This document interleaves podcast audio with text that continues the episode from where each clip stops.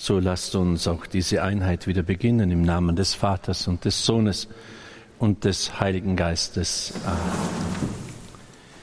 Wir vertrauen uns der Mutter Gottes an in dem Weihegebet, das Ihnen vorliegt.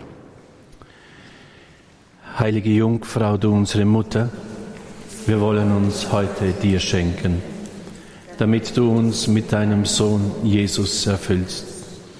Wir schenken dir unseren Geist, dass du ihm seine Gedanken eingibst. Wir schenken dir unser Herz, dass du in ihm die Gesinnungen seines Herzens wachsen lässt. Wir schenken dir unseren Willen, dass du ihn legst mit seiner Kraft. Wir schenken dir unser Leben, dass du seine göttlichen Tugenden. Wir schenken dir all unser Tun, damit du es durchdringst mit seiner Fruchtbarkeit. Wir schenken dir unsere Pläne, damit du sie ausrichtest auf das Ziel seiner Herrlichkeit. Wir schenken dir unsere und Leiden, damit du sie vereinst mit den Seinen für das Heil der Welt. Wir schenken dir alle, die uns anvertraut sind, sie zu heilen, zu befreien und zu heiligen. Du unsere Mutter und Königin, wir übergeben uns ganz dir. Nimm uns als deine Kinder an und lass Christus in uns immer mehr lebendig werden, zur Ehre Gottes, zu deiner Freude und für das Heil der Menschen. Amen. Liebe Brüder und Schwestern im Herrn, wir haben gestern ausgiebig auf diese Güte Gottes geschaut, auf das Wesen seiner barmherzigen Liebe. Denn dorthin gilt es ja zurückzukehren. Und immer wenn unser Herr in Privatoffenbarungen uns hinführt und das, was Schwester Faustina der Kirche schenken durfte, ist ja zunächst einmal eine private Offenbarung, etwas, was ihr zuteil geworden ist, dann schenkt der Herr auch einfach Konkretisierungen. Also wie kann man ihm in dieser Weise nahe kommen? In Bezug auf die Schwester Faustina war das die Verehrung des Bildes vom barmherzigen Jesus, das Halten der Barmherzigkeitsstunde um drei Uhr nachmittags, dann die Barmherzigkeitsnovene und den Barmherzigkeitssonntag.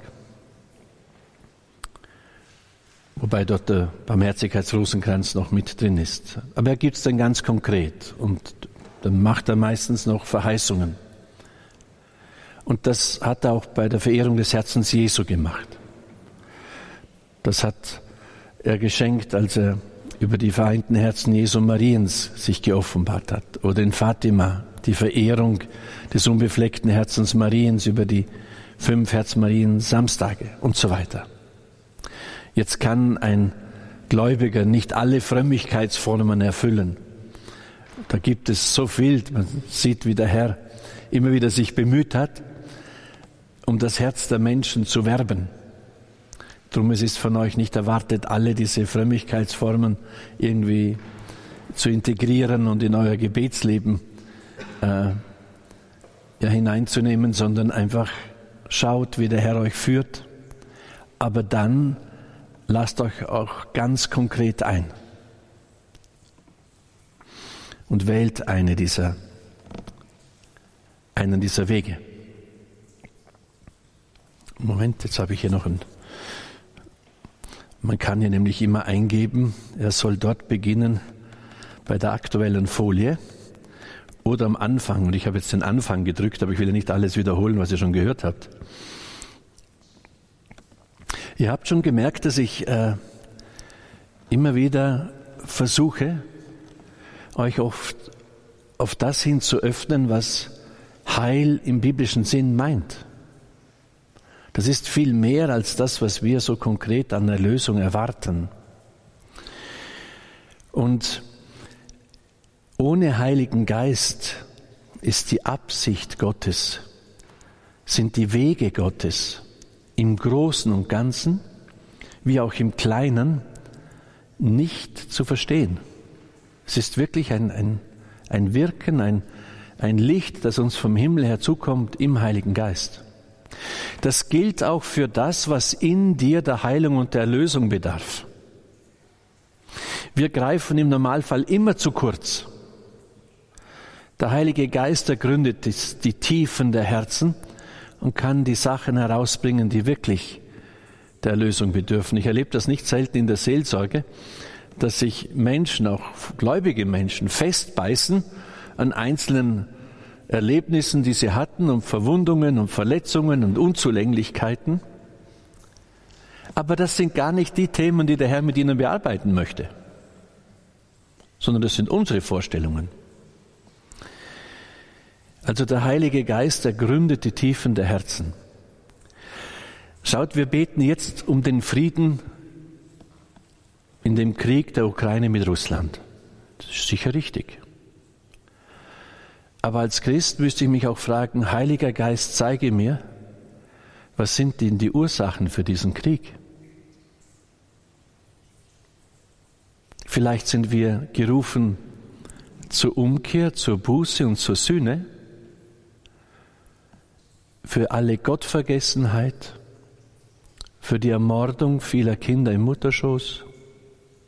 Vielleicht ist das, was hier geschieht, ein Aufruf Gottes an uns, wirklich umzukehren und ihn wieder Gott werden zu lassen, sonst wird dieser Krieg sich ausweiten. Könnte sein. Ich sage nicht, dass es so ist, aber es könnte so sein. Und manche Offenbarungen und prophetischen Worte, die wir in dieser Zeit haben, deuten darauf hin. Wo Jesus ganz klar gesagt hat, ich rufe euch auf zum Gebet, zur Umkehr, zur Buße, geht auf die Knie, sonst wird dieser Krieg in Europa beginnen. Und das hat er gesagt, noch bevor er begonnen hat. Und dann auch noch einmal, wenn ihr habt, ihr, ihr folgt meinem Aufruf nicht, und dann beginnt der Krieg.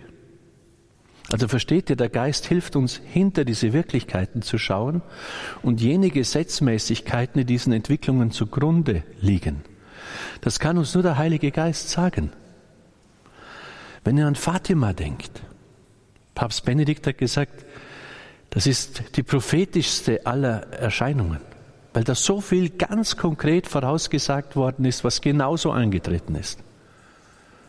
Und es muss uns ein Verlangen sein,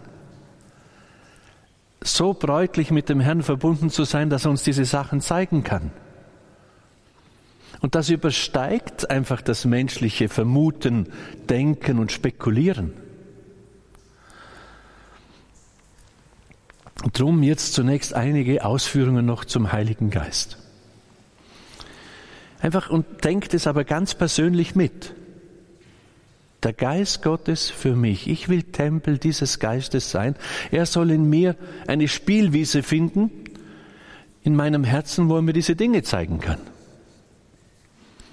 Und da merkt ihr schon, das geht nicht ohne Hingabe an Jesus, an Gott. Theresia von Avila sagt, alles, was ich in diesem Buch der Seelenburg zu euch äh, geschrieben habe, so sagt sie zu ihren Schwestern, hat nur ein einziges Ziel.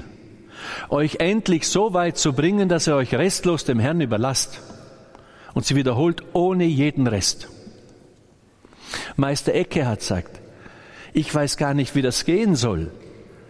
Gott ist so gerecht, er wird nur insofern einziehen in dich, wie du aus dir selber ausgezogen bist. Es sind einfach so, so Sätze, versucht selber damit zu gehen.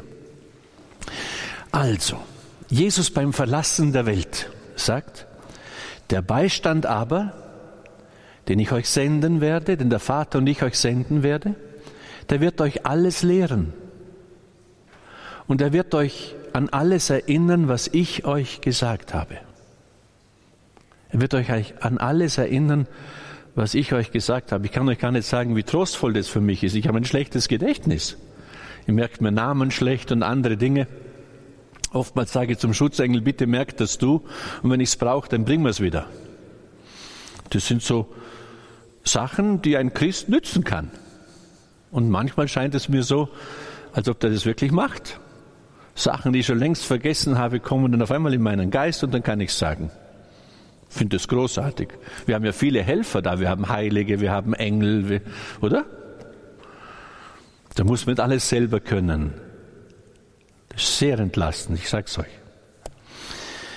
Also die Hilfe, der Heilige Geist ist die Hilfe, die wahre Bedeutung der Botschaft Jesu erfassen zu können. Und ich habe vorhin gesagt, Theologie ist ein gefährliches Geschäft. Wenn man dann immer so, die, das geht so schleichend. Das ist so ähnlich wie bei jemand, der Medizin studiert. Wenn er so vier Semester studiert hat, dann denkt er, jetzt kann ich schon quasi operieren, ich weiß schon ziemlich viel. Gell? Also, und da überschätzt man sich sehr leicht. Nicht? Und wenn er dann wirklich drinsteht, dann kommt er auf Hoppla. Da fällt mir noch was an Erfahrung, an Gespür und so weiter. Nicht? Das ist in der Theologie ähnlich. Dass man dann sehr das ins Menschliche reduziert. Ich habe vielleicht zehn Jahre Psalmen gebetet, bis ich dann bei verschiedenen Versen einfach ganz tief berührt worden bin. Die habe ich zehn Jahre lang gelesen und schon drüber nachgedacht irgendwie. Aber auf einmal geht der Licht auf. Und das atmet Unendlichkeit, das atmet die Liebe Gottes und du merkst auf einmal, hey, da steckt noch viel mehr dahinter. Wie oft habt ihr die, das Evangelium vom heiligen Josef gehört, das wir heute gehört haben? Aber dann wirklich mal drin zu sein und zu überlegen, Mensch, wie, wie, wie muss der gerungen haben, als er sieht, dass die Mutter Gottes schwanger ist? Was hat er erahnt, was nicht? Äh, versteht ihr? Hineinziehen lassen. Das macht der Heilige Geist. Er ist die Kraft für die Ausbreitung der Frohbotschaft. Er sichert diese Kontinuität und die Identität der Botschaft Jesu Christi inmitten wechselnder Bedingungen und Umstände. Oder die Umstände sind immer anders, aber wir müssen ja heute Christus nachfolgen heute das Wort Gottes annehmen und leben. Wenn aber der Beistand kommt, der Geist der Wahrheit, dann wird er Zeugnis für mich ablegen, sagt Jesus. Und auch ihr sollt Zeugnis für mich ablegen. Da kommt es zum Ausdruck, er in und durch mich. Und das haben wir wieder bei den Heiligen. Das sind wirkliche Zeugen Jesu. Oder auch spezifische Aufträge, die der Herr uns gegeben hat. Jesus Christus selbst ist die höchste und vollständigste Offenbarung Gottes für die Menschheit und das Zeugnis des Geistes fördert, gewährleistet und bekräftigt das getreue Weitergeben in der Verkündigung und den Schriften der Apostel. Jesus sagt auch damals zu den Aposteln, noch vieles hätte ich euch zu sagen, aber ihr könnt es jetzt nicht tragen. Stellt euch vor, der hätte ihnen damals schon was erklärt von Genforschung und Flugzeugen und ich weiß nicht was allem. Die hätten die Welt ja nicht verstanden, nicht? Aber das ist die Zusage, dass der Geist Gottes uns in die ganze Wahrheit einführt, dass er uns immer im jeweiligen Heute all das gibt, was wir brauchen. Er wird nicht aus sich heraus reden, er wird euch sagen, was er hört und euch verkünden, was kommen wird. Das bezieht sich auf alles, was Christus selbst getan und gelehrt hat, was er uns zeigt vom Vater her, es ist die Antwort auf das jeweilige Heute und auf Zukünftiges. Er sagt auch, er wird von dem nehmen, was mein ist, und es euch vergeben und euch verkünden. Alles, was der Vater hat, ist mein, darum habe ich gesagt, er nimmt von dem, was mein ist, und wird es euch verkünden.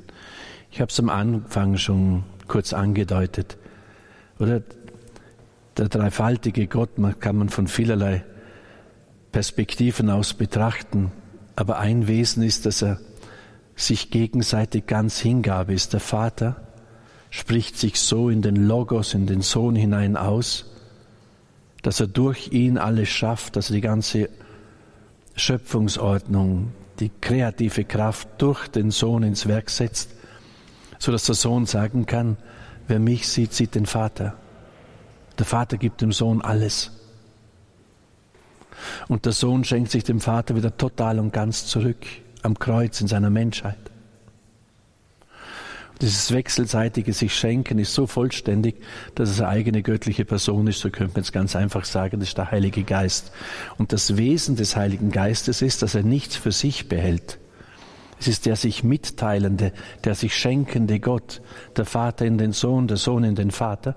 Und nach außen auf uns hin. Der Heilige Geist teilt uns alles mit, was Gott ist. Sein Licht, seine Kraft, seine Ordnung, alles und das ist schon etwas, was vielleicht ein wenig zu kurz gekommen ist. Der Heilige Geist ist eine Person, das ist ja du. Den kann man einladen. Maria ist Braut des Heiligen Geistes. Fragt euch mal, wie oft habt ihr denn schon eingeladen, mit euch ein bisschen zu verweilen? Kommt ihr auf die Idee, ihn zu rufen, wenn, wenn euch der Saft ausgeht? oder wenn er etwas nicht versteht? Wisst ihr, der Heilige Geist, der wirkt ja in den Sakramenten. Gell? Ich erkläre es immer im Ehesakrament. Wer von euch ist verheiratet? Oh, doch ein paar. Wunderbar. Was ist das? Das Ehesakrament besteht doch darin, dass ich hineingenommen werde in das Lieben Gottes gegenüber seiner Kirche. Im Epheserbrief schreibt Paulus, die Ehe ist ein tiefes Geheimnis. Ich beziehe es auf Christus und seine Kirche. Christus liebt diese Kirche mit einer göttlichen Liebe. Der gibt sich für diese Kirche hin zu einem Zeitpunkt, könnte man sagen, wo sie ihn kreuzigt. Oder? Und da betet er noch vor dem Vater, Vater, verzeih denen, die wissen gar nicht, was sie tun. Das menschliche Wohlwollen und Lieben wird im Sakrament der Ehe hineingenommen, dieses Lieben Gottes. Und wenn wir vorher die Liebe betrachtet haben, den Eros, das Philein und das Agapein, dann wird der Eros und das Philein gleichsam durchdrungen von der Liebe Gottes. Das ist das, was das Sakrament schenkt. Und ich erkläre es den Leuten manchmal ganz praktisch. Sage ich, manchmal ist dein Herz allerliebster nicht so wie der Herz allerliebste. Der führt sich vielleicht so auf, dass du denkst, ja, Sapperlot, wenn, wenn der mich liebt, warum geht er denn so mit mir um? Habt ihr die Erfahrung auch schon gemacht? Spätestens dann, wenn dir der Saft ausgeht, also wenn die natürliche Liebe nicht mehr ausreicht, dann müsstest du eigentlich sagen, Moment, lieber Gott, ich bin mit dir verbunden im Sakrament. Jetzt brauche ich die göttliche Liebe, die Agape, den Heiligen Geist, der muss mir jetzt den Saft und die Kraft geben, die ich nicht mehr habe. Ich bin doch mit dir verbunden. Drum wisst ihr, man könnte auch sagen, die Unauflöslichkeit der Ehe ist eine Überforderung für die reine Natürlichkeit des Menschen. Weil bis zu Jesus konnte jemand seine Frau aus der Ehe entlassen. Und Jesus sagt dann, Freunde, aber so ist das nicht gedacht vom Schöpfer her. Was Gott verbunden hat, das darf der Mensch nicht mehr trennen. Aber es ist doch nur lebbar in, in extremen Prüfungen, wenn ich ausgestattet bin mit der Kraft des Heiligen Geistes, wenn ich die Sinnhaftigkeit der Treue verstehe. Versteht ihr, wenn, wenn ich weiß, ich bin hineingenommen, das Geheimnis Christus mit seiner Kirche, der die Kirche erlöst, indem er sich für sie kreuzigen lässt, und wenn ich diese Treue lebe, vielleicht obwohl mein Partner untreu ist, und wenn ich in der Liebe bleibe, obwohl er mich verletzt, dann ist das nicht nur bezogen auf diese eine Ehe, upsla, sondern es ist bezogen auf die Erlösung der Welt. So hat Jesus die Welt erlöst und er nimmt jeden Getauften mit hinein in sein Erlösungswerk, das aber nur in der Kraft und im Licht des Heiligen Geistes verstehbar ist den Sinn bekommt. Wenn ich diese Perspektive, die mir der Glauben bietet, nicht habe, dann ist es doch viel vernünftiger, sich scheiden zu lassen und sich nicht mehr weh zu tun. Merkt ihr, was Umdenken bedeutet? Jetzt einfach nur in Bezug auf das Geheimnis Sakrament Ehe. Wir sind hineingenommen als Getaufte und Gefirmte ins Lebensschicksal Jesu, könnte ich sagen. Ins Liebesschicksal, ins Leidensschicksal ins Auferstehungsschicksal und in den Gehorsam. Drum ist Ehe rein innerweltlich gesehen, kommt zu völlig anderen Schlüssen und Verhaltensweisen wie eine Ehe angeschaut aus dem Glauben. Könnt ihr dem Gedanken folgen? Ja, ich frage einfach zurück. Und, und so ist es egal dasselbe, wenn ich jetzt als Priester Hätte mir jemand gesagt mit drei, 24 Jahren, dass ich mal zölibatär leben werde und Priester werden, hätte ich gesagt, im Leben nicht. Das ist nur, das macht nur dann Sinn und ist nur dann möglich, wenn mir der Heilige Geist das Licht dafür schenkt, dass, wie Johannes Paulus mal gesagt hat, die Priester sollen ihre Gemeinde lieben mit der Beschwingtheit eines Bräutigams. Ich bin mit euch verheiratet. Wenn ich eine Frau und fünf Kinder hätte, ja, dann wäre ich jetzt nicht da und würde euch Exerzitien halten. Oder? Merkt es? Die Hingabe auf euch hin leben. Und wie Ehepartner auch nicht immer lieb sind, so sind Gemeinden auch nicht immer lieb mit den Pfarrern. Oder? Und da sagt Jesus einfach, du nimm täglich dein Kreuz auf dich und folge mir nach. Sonst kannst du gar nicht mein Jünger sein. Drum, Eheleute und Gottgeweihte brauchen ganz ähnliche Tugenden. Sie sind beide total bedürftig des Heiligen Geistes und verstehen es gar nicht, was ihre Berufung von Gott her ist. Merkt ihr es? Und unsere Berufung ist, mit dem Herrn Miterlöser in der Welt zu sein. Jeder dort, wo er steht. Geistliches Heil geht in diese Dimensionen. Du wirst die Verletzungen in deiner Ehe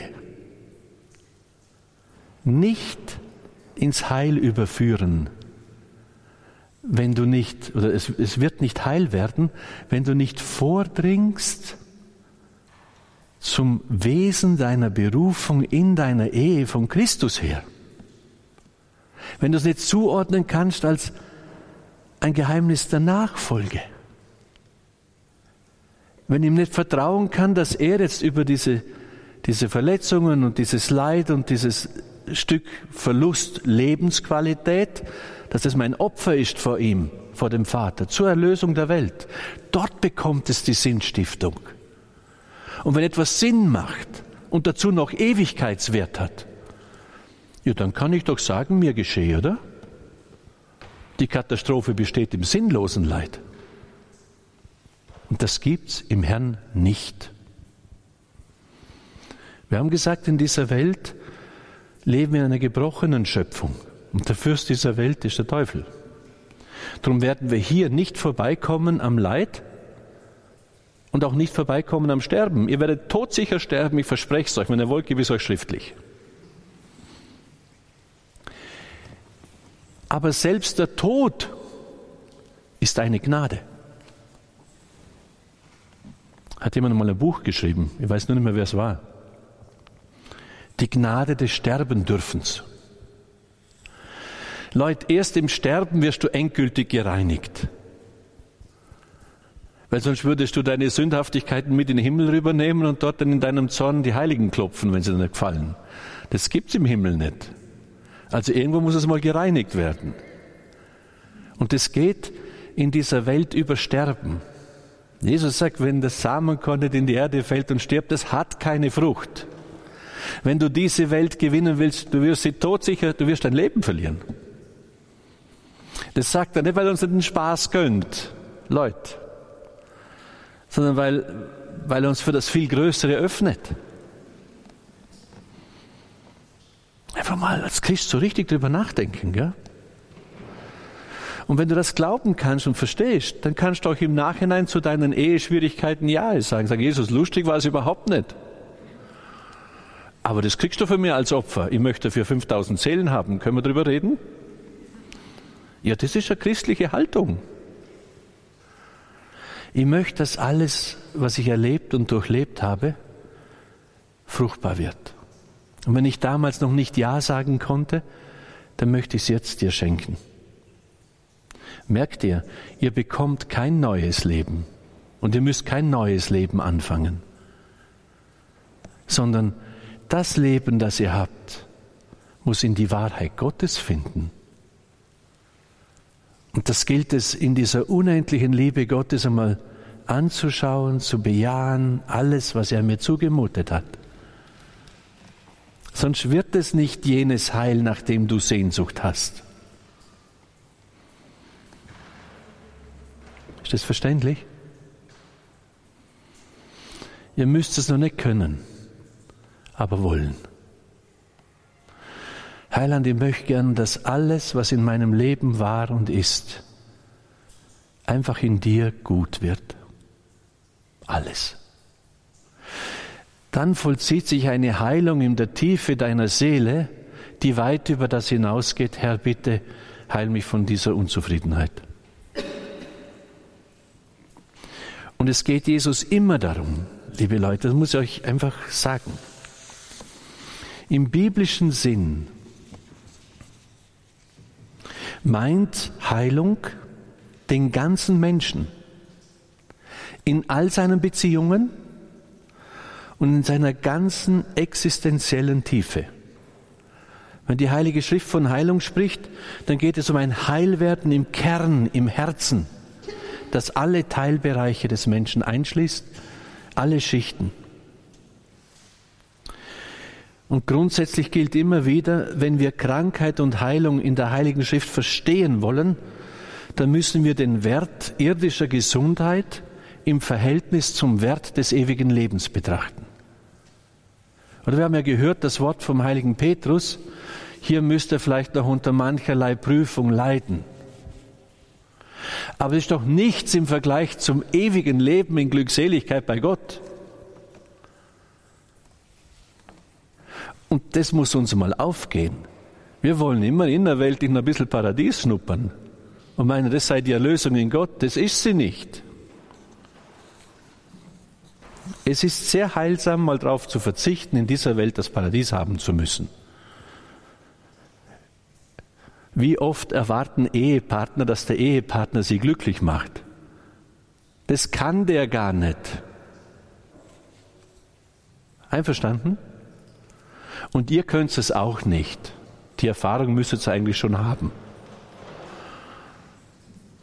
Das hat damit zu tun, dass wir geschaffen sind auf Gott hin.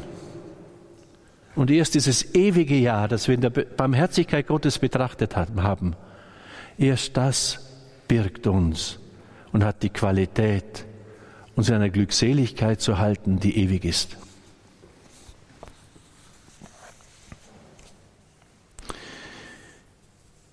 Es ist interessant, dass Krankheit in der Heiligen Schrift immer als eine schwere Bedrohung und Beeinträchtigung des Lebens erscheint, manchmal als ein Vorgeschmack des Todes.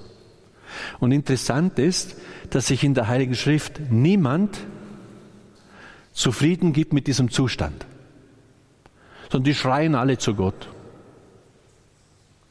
Drum, solange du noch nicht heil bist, Entschuldigung, wenn ich so sage, Wende dich Gott zu und sag, Herr, das passt noch nicht. Auch wenn er dich mitnimmt in eine Sühne. Drum, das liegt so nah beieinander. Ich habe Leute kennengelernt und ich meine nicht wenige, die hielten sich für Sühneseelen. Leute, es war ganz im Ich. Wenn ich schaue, wie er, welchen Weg eine Anna Schäfer genommen hat, die hat gebraucht, bis sie wirklich Sühne-Seele war. Und dieses Sühnen mit und im Herrn hat sie erfüllt, trotz allen Leides mit einer Glückseligkeit. Tief eingeborgen im Verständnis, dass das ihre Berufung ist. Dann kann ich aus Liebe leiden und es bejahen und vielleicht sogar hinfinden zu dem, was Mutter Teresa, äh nicht Mutter Teresa, die heilige Teresa von Avila sagt, als sie schon ein bisschen fortgeschrittener war. Leiden oder sterben, etwas anderes interessiert mich nicht mehr. Weil sie Jesus so nahe gekommen ist, dass sie begriffen hat, dass das Machtvollste ist die Lebenshingabe und das mit ihm Leiden zur Entzündung der Welt. Aber das ist dann nicht etwas, was aus dem Ich kommt, sondern wo der Herr mich hinbegnadet. Könnt ihr verfolgen vom Gedanken? Also da, äh, ja. Also es ist richtig, den Herrn um Verzeihung zu bitten. Wenn er mich dann auch hinführt zum Erkennen, das hätte er jetzt gern von mir. Oder der Pfarrer von Ars, zu dem kommt ein Blinder. Da hat er viele Wunder gewirkt, nicht? Oder besser gesagt, die heilige Philomena, die, da hat immer die Leute zur Philomena geschickt, zum Philomena-Altar. Und dann gab es da viele Wunder, da hängen heute noch die Krücken und ich weiß nicht was alles, nicht? Und dann kommt ein Blinder zu ihm und er sagt zu ihm, er möchte ihn doch heilen. Und er schaut ihn an und sagt, wenn du willst, heilt dich Gott. Aber er wird dir das Größere schenken, wenn du deine Blindheit trägst. Und er stimmt dem zu.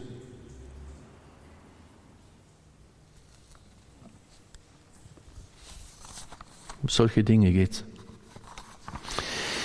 Wir haben gesagt, es gibt drei Ursachen für Krankheit und Leid. Krankheit ist in der Heiligen Schrift das Symptom für eine tiefgreifende Störung der Gemeinschaft mit Gott. Das ist das erste, die erste Ursache. Wir können im Psalm 107 lesen, es ist sie, die da saßen in Dunkel und Finsternis, gefangen in Elend und Eisen, denn sie hatten sich widersetzt den Worten Gottes und verachtet den Ratschluss des Höchsten. Da beugte er sie ihr Herz durch Mühsal, sie stürzten und es gab keinen Helfer. Sie, die dann schrien zum Herrn in ihrer Bedrängnis, er rettete sie aus all ihren Nöten. Sie sollen dem Herrn danken für seine Huld, für seine Wundertaten an den Menschen, denn er hat zerbrochen die Tore aus Bronze und die Riegel aus Eisen zerschlagen. Also hier wird es ganz deutlich, dass der Herr auch manchmal Leid und Not zulässt, um uns aufmerksam zu machen, dass wir einfach seinen Worten getrotzt haben, uns widersetzt haben und den Ratschluss des Höchsten verachtet. Einfach mal mitdenken. Und das trifft hier das Volk. Weißt du, wenn ich auf unser Land schaue, mir geht es jetzt nicht darum, Vergangenes zu glorifizieren. Es gab immer Kampf, es gab immer Herausforderungen, es gab immer Sündhaftes. Aber Europa ist eine Kulturgesellschaft geworden auf dem Rücken des Christentums. Aus der, Heil aus der Kraft des Heiligen Geistes lebend, wenn ihr unsere Dome und alles anschaut, was wir haben. Zu welcher Höhe sind wir herangereift? Und in was sind wir hineingefallen durch unsere Gottlosigkeit, die uns jetzt prägt? Ich kann vieles verorten, was jetzt geschieht, als einen einzigen Aufruf Gottes, dass wir zurückkehren zu dem, was er uns gesagt hat. Und dafür möchte ich mich auch verwenden lassen als Priester. Jetzt ist die Zeit, die Leute aufzurufen, bitte geht auf die Knie. Kehrt um, tut Buße, seid bereit zur Sühne für unser Volk. Sonst wird das Leid noch viel größer werden. Nicht, weil Gott böse ist, nicht, weil er rachsüchtig ist, sondern weil das ewige Leben nur in seiner Wahrheit und in seinem Wort zu realisieren ist. Und zu dem ruft er uns zurück.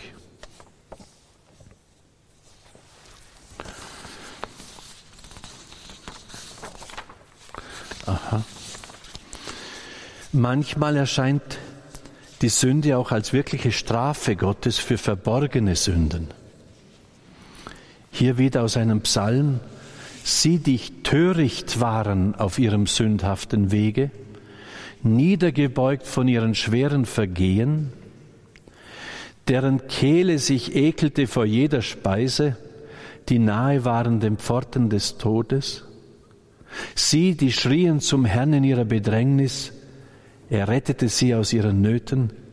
Er sandte sein Wort, um sie zu heilen und sie zu befreien aus ihren Gruben.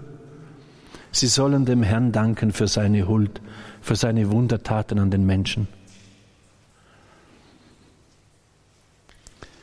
Ein namhafter amerikanischer Psychiater stellt fest, Jede Krankheit hat irgendwo die Wurzel in einer Schuld. Der Leib rächt sich für die Sünde des Menschen. Das kann man jetzt so absolut setzen, aber es ist von der Tendenz her auch empirisch nachgewiesen. Manchmal in der Heiligen Schrift dient Leid und Not als eine Warnung für den Menschen, der sich in falscher Sicherheit wiegt.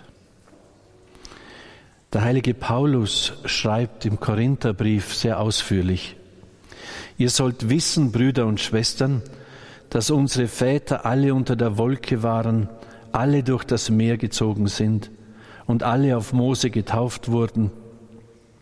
Alle aßen auch die gleiche gottgeschenkte Speise, das Manna. Alle tranken den gleichen geistgeschenkten Trank, denn sie tranken aus dem geistgeschenkten Felsen, der mit ihnen zog, also das Wasser. Und dieser Fels war Christus.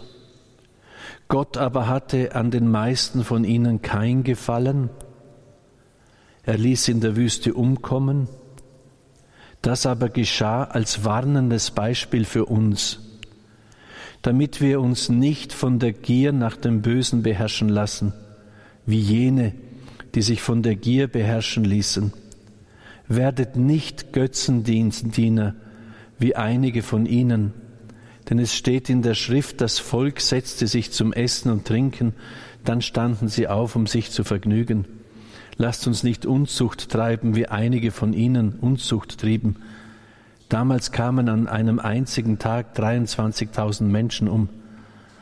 Lasst uns auch nicht Christus auf die Probe stellen, wie es einige von ihnen taten, die dann von den Schlangen in der Wüste getötet wurden.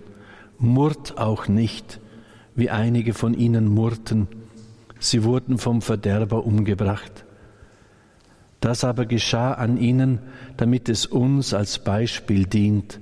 Uns zur Warnung wurde es aufgeschrieben, uns, die am Ende der Zeiten leben.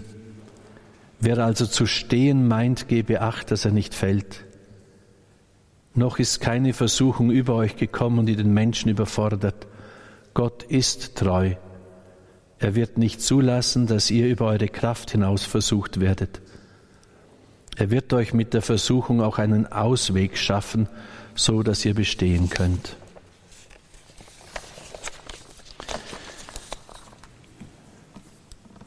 Ich möchte euch vor etwas warnen, auch aufgrund nicht zuletzt dieser Worte.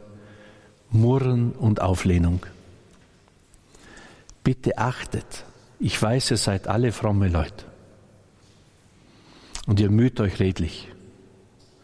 Aber in unserem Herzen gibt es nicht selten Vorwürfe gegen Gott. Warum hast du mir das zugemutet? Warum hast du mich nicht bewahrt? Keine Ahnung, von meinem Ehepartner, wenn er so schlimm ist. Warum, dieses Warum birgt in sich eine Auflehnung gegen Gott, aus unserer Perspektive. Tut's mal ein bisschen durchscannen durch euer Leben. Und dieses Murren, dieses Auflehnen, dieses nicht mehr Glauben an die liebende Vorsehung Gottes, das richtet ganz viel Schaden in uns an. Das geht schon los beim Anbeten. Anbeten heißt doch, du bist der absolut Gute, du bist absolut perfekt. Ich habe an dir überhaupt nichts auszusetzen. Ich komme jetzt, schenk dir mein Herz, juhu, du bist mein Gott, da bin ich daheim, da lasse ich mich hineinfallen. Das kannst du gar nicht mehr wenn du diese Vorwürfe in dir hast. Weil dann denkst du ungefähr so, lieber Gott, irgendwie liebst du alles, sagt die Schrift, aber mich hast du am langen Arm verhungern lassen. Aber mich nicht wirklich. Bitte prüft euch.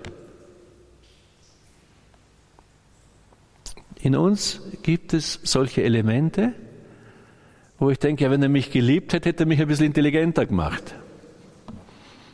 Oder warum kann meine Nachbarin so schön singen, die Adelheid? Und die hat so eine knorrige Stimme. Wisst ihr, wie viele Jahre man sich abarbeiten kann mit Eifersucht? oder mit Neid, das sind ganz dumme Sünden. Sie halten mich vom Herrn fern. Davon sollt ihr geheilt werden. Wenn der liebe Gott mich intelligenter hätte haben wollen, hätte er mich intelligenter gemacht. Ich musste intelligenter sein, wie ich bin. Wenn er hätte wollen, dass ich singen kann, hätte er mir gescheite Stimme gegeben. Vielleicht will er von mir, dass ich Kuchen backe und die anderen damit beschenke. Kann ich ja auch machen, oder?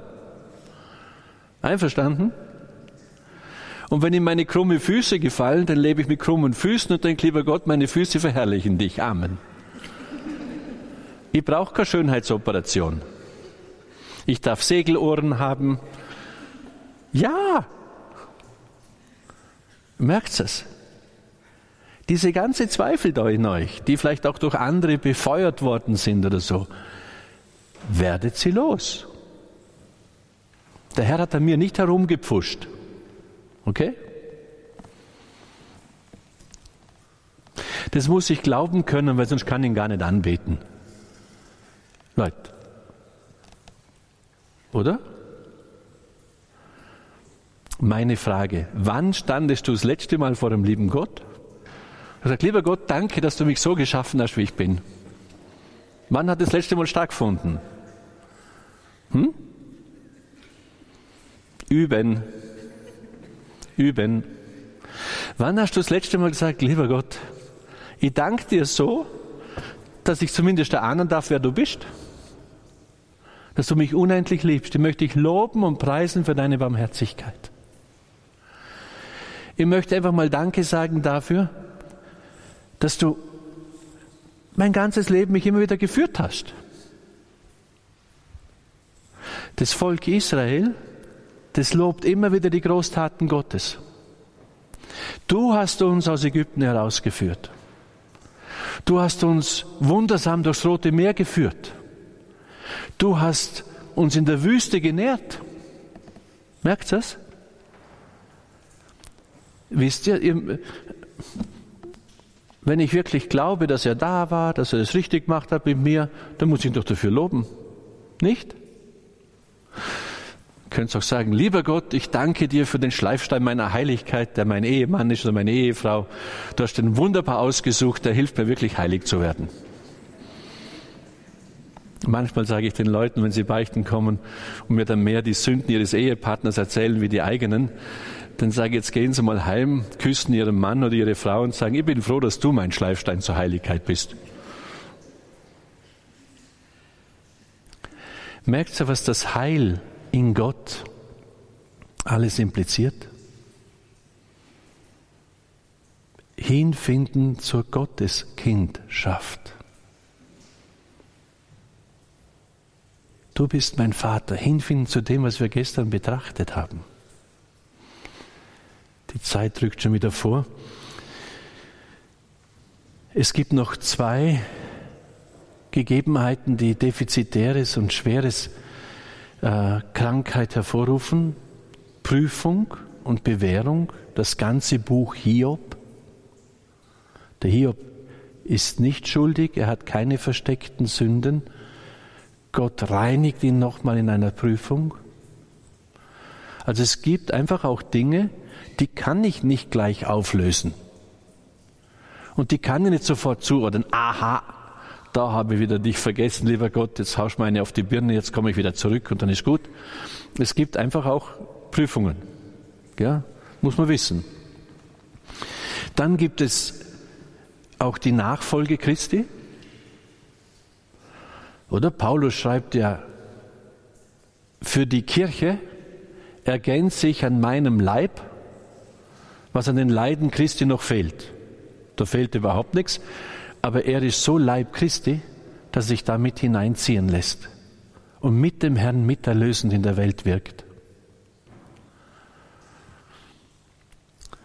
Also Nachfolge Christi. Jesus sagt auch zu den zwölf Aposteln, da wollen sie dann links und rechts neben ihm sitzen und suchen schon wieder ihre Ehrenplätze. Dann sagt er, könnt ihr den Kelch trinken, den ich trinken werde? Ja, das können wir. Wir haben keine Ahnung, wovon sie reden. Und er sagt ihnen, ihr werdet den Kelch trinken. Oder? aber erst im Heiligen Geist dann. Und ganz wichtig, das machen wir vielleicht am Nachmittag, weil es ist schon Viertel vor. Es gibt auch, na, das machen wir am Nachmittag, da gehen wir dann weiter. Also, lieber Gott, wir hatten etwas schwierigere Themen heute, aber wir bitten dich, dass du uns im Licht des Heiligen Geistes wirklich Appetit machst, dass wir ganzheitlich heil werden mit allem, was unser Leben ausgemacht hat, mit allem, was in unserem Leben da ist. Und wir bitten dich jetzt auch, dass du das nochmal in die Hand nimmst, was wir dir jetzt, was wir jetzt, worüber wir gesprochen haben. Bitte ergänze, was fehlt, rück zurecht, was fehlt, äh, was vielleicht falsch verstanden werden kann. Nimm weg, was überflüssig war. Leg allen, die uns zuhören und die jetzt da sind, alles so ins Herz, dass es nur das bewirkt, was du möchtest, nämlich unser Heil. Amen.